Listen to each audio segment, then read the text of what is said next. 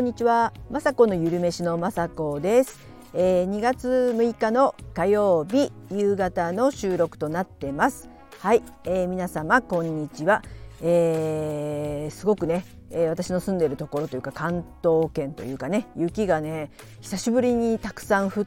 て大変ですよね皆さん、えー、本当あの都内というかね、えー、あまり普段ね雪が降らないところではですね本当雪が降るととってもねあの生活が大変になります。本当ね雪国の方とかは本当ねあのこんな雪でって思っちゃうぐらいだと思うんですけども本当ねいつも大変なんだなと思います。えー、私はですねあの近くのねえー、スーパーにねどうしてもやっぱ買い物に行かなくてはいけないので、まあ、歩いて行けるスーパーに行ってきたんですけども、えー、家の前はですねまあ旦那さんとか、えー、ご近所さんとかがねやっぱり男の人が中心となって雪かきをやっていただいてたので、あの家のね、あのところまで出ると大通り出るところまでは、え比較的ねえー、歩きやすかったんですけどもスーパー行くまでのところはですねああまりね雪かきもちろんされてないのであのしてくれる人がねいないのでそれは仕方ないんですけど、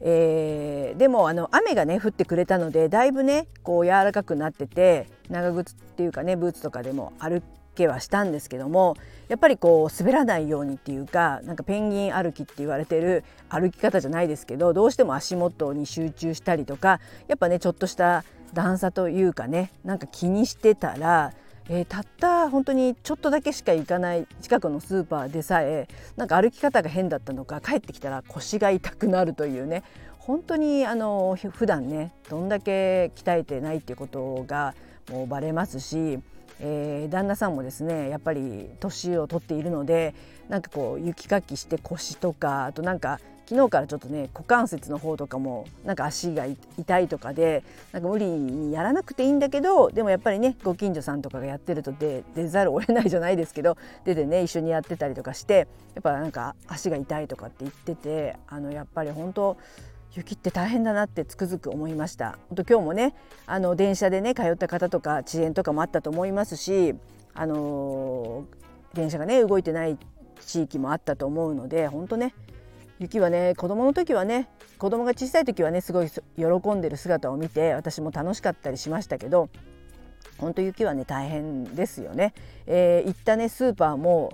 あのガラガラでした全然本当数名しかいなくてこんなことめったにないぐらいやっぱ雪の時ぐらいはね私も前も言ったんですけど空いてた記憶があったんですけど自転車でも来れないし車もなんならね、えー、そういう装備がされてないと来れないので今日はね本当に、えー、お客さん来ないだろうなっていう感じでレジも本当に1人か2人でやってましたね。でそういういったね、あのー、ところに行って私も自転車で行ってないんですけどもなんかねこう半額の肉とか半額の魚とかあったのでそれをついつい買ってしまって帰ってくる時にすごくまたそれを持ちながら足元をね気にしながら来たのでちょっとね腰とか痛めたっていうね本当笑い事ではないんだけども笑うしかないですし情けないんですけどもまあでも安くなった肉とかね、あのー、買ってきてねレバーのレバーが半額だったので半額のねレバーをでこれから、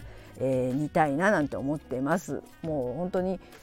えー、そんなことしか楽しみがないんですけど、えー、私にとってはね大冒険をしてきてあの転ばないようにね皆さんお気をつけください。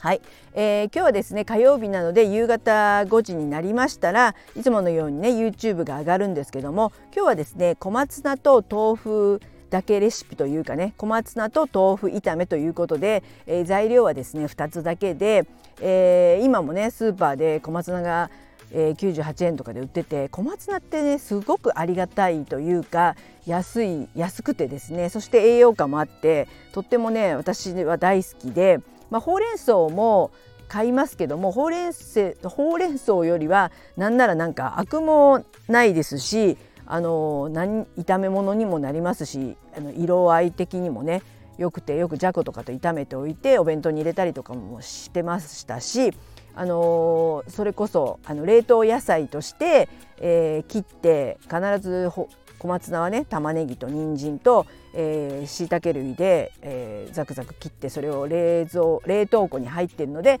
もう私のお味噌汁に小松菜が入ってないことはないぐらいもう小松菜さんにはお世話になってます。でそれで今回ですね、えー、まあやまあ要は味付けは野菜炒めみたいなもんなんですけども、まあ、私あるあるというかですね、えー、野菜玉ねぎ入れたり小松菜入れたり、